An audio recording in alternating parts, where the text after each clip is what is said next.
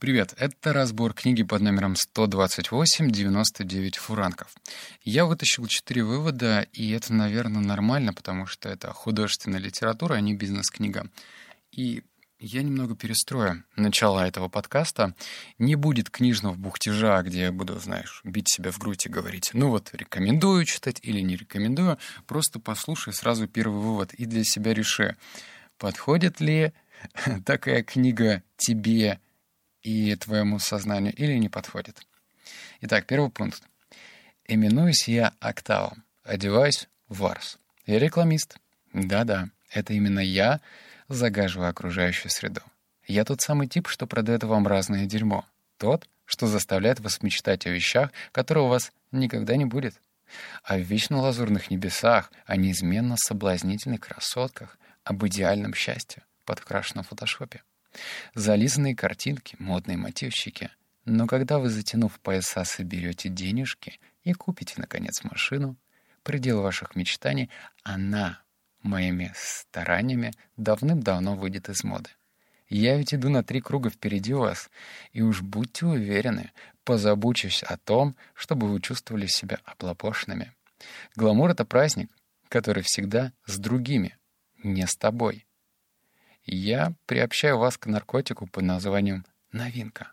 А вся прелесть новинок состоит в том, что они очень недолго остаются таковыми. Ибо тут же возникает следующая новинка, которая обратит предыдущую в бросовое старье. Сделать так, чтобы у вас постоянно слюнки текли. Вот она, моя наивысшая цель. В моей профессии никто не желает вам счастья, ведь счастливые люди не потребляют. И тут, наверное, э, после этих слов, если ты не знаком ни с книгой, ни с фильмом, э, твое мнение появилось. А стоит ли тебе читать эту книгу или нет? Короче, коротко. Если ты не хочешь травмироваться, наверное, не стоит. Она точно не про добро, она точно не заканчивается хорошо, но в то же время может кого-то цепануть своей правдивостью, так как автор сам работал в рекламном агентстве, и он на собственной шкуре посмотрел на все это со стороны, потому что он был этим креатором, который создавал все эти рекламные лозунги, идеи, где единственная цель — вас облапошить. Вот и все, так что принимай решение самостоятельно. Пункт номер два. Вы нуждаетесь в неком товаре, но стоит вам завладеть им, как вы уже хотите чего-то нового. Гедонизм — это не гуманизм, это кэшлоу.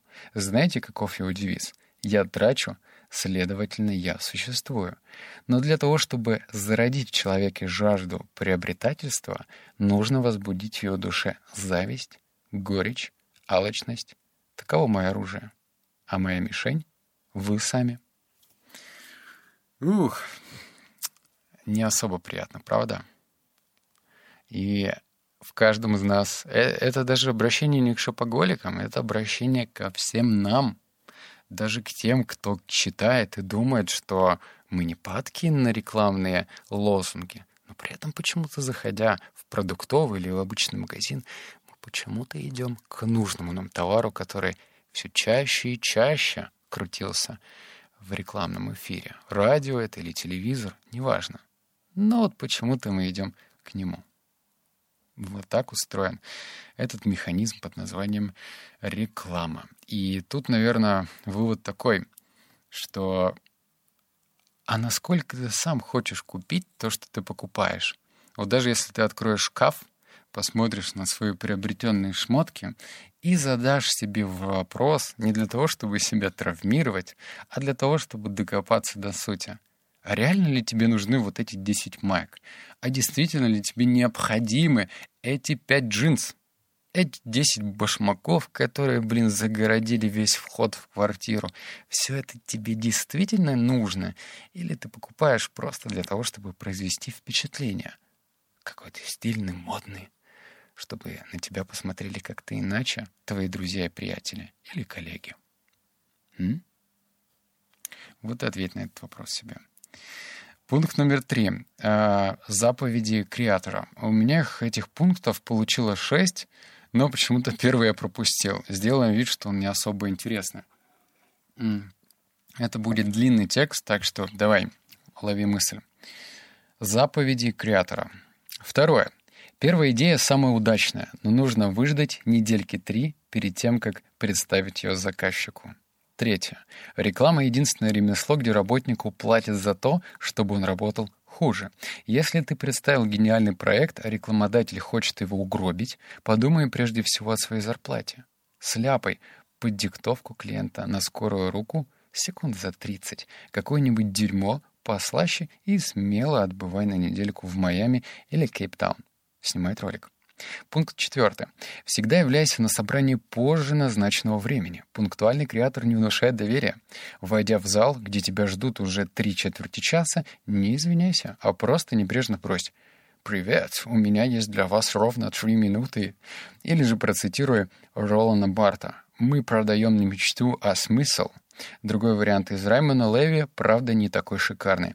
Уродство трудно продавать.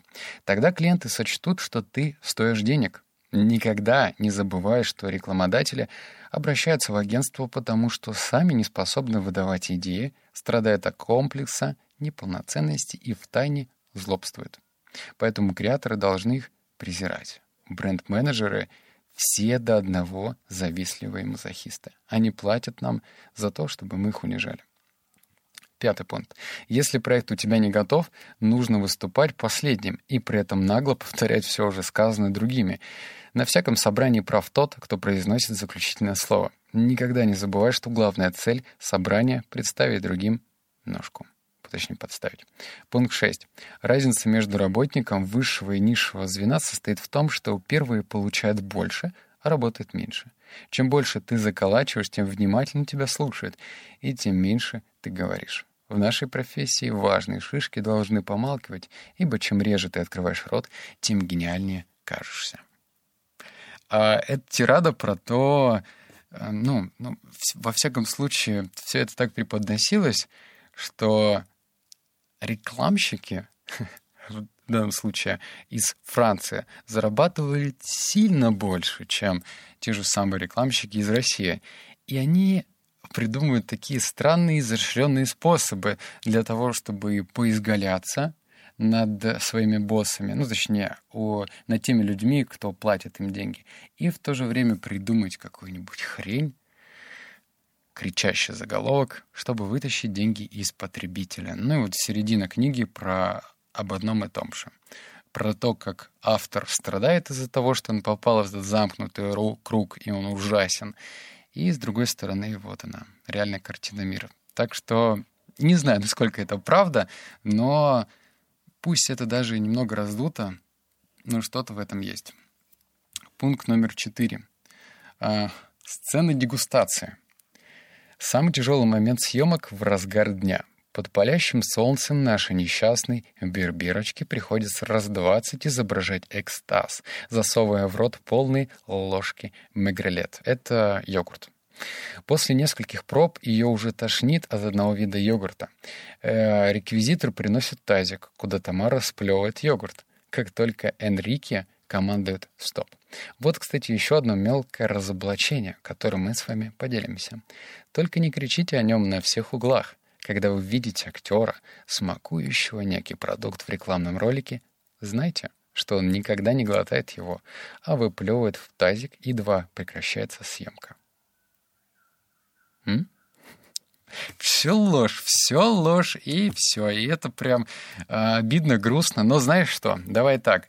Какой из этого вывод можно сделать? Я тебе просто расскажу, как действую я. Я себя совершенно на 100% оградил от рекламы. Я не слушаю радио вообще хоть и езжу на машине. Я, у меня нет телевизора, и если я где-то натыкаюсь на наличие телевизора, э, ну, типа в барбершопе что-нибудь включат, я прошу выключить эту хрень. На YouTube у меня куплена, как это называется, подписка, ну, в общем, чтобы не видеть эту долбанную рекламу. Музыка у меня без рекламы. Я ненавижу рекламу. Единственное, где я с ней встречаюсь, это только баннеры, которые развешены по улице. И все, и то у меня такая баннерная слепота.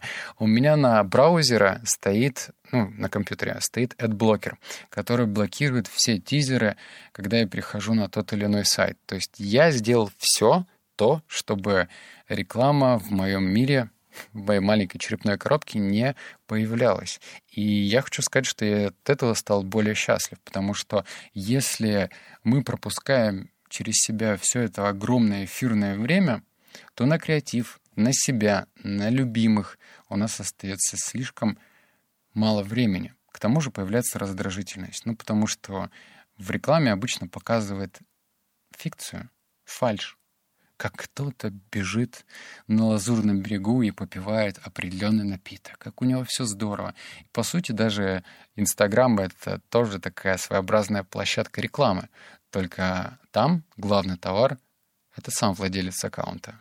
И он пытается показать, насколько он лучше, чем является. И если ты себя от этого ограждаешь и не сравниваешь себя, а сравнивание со всеми — это естественная черта. Ну, не знаю, как у девушек, но у мужиков аж точно. Знаешь, такой внутренний барометр. А лучше я или хуже? И когда ты, ну, это, наверное, какая-то высшая стадия буддизма, на 100% себя ни с кем не сравниваешь, ты только, как все эти цитатники, пытаешься стать лучшей версией себя. Вот когда ты действительно так пытаешься, то, наверное, ты по-настоящему счастлив.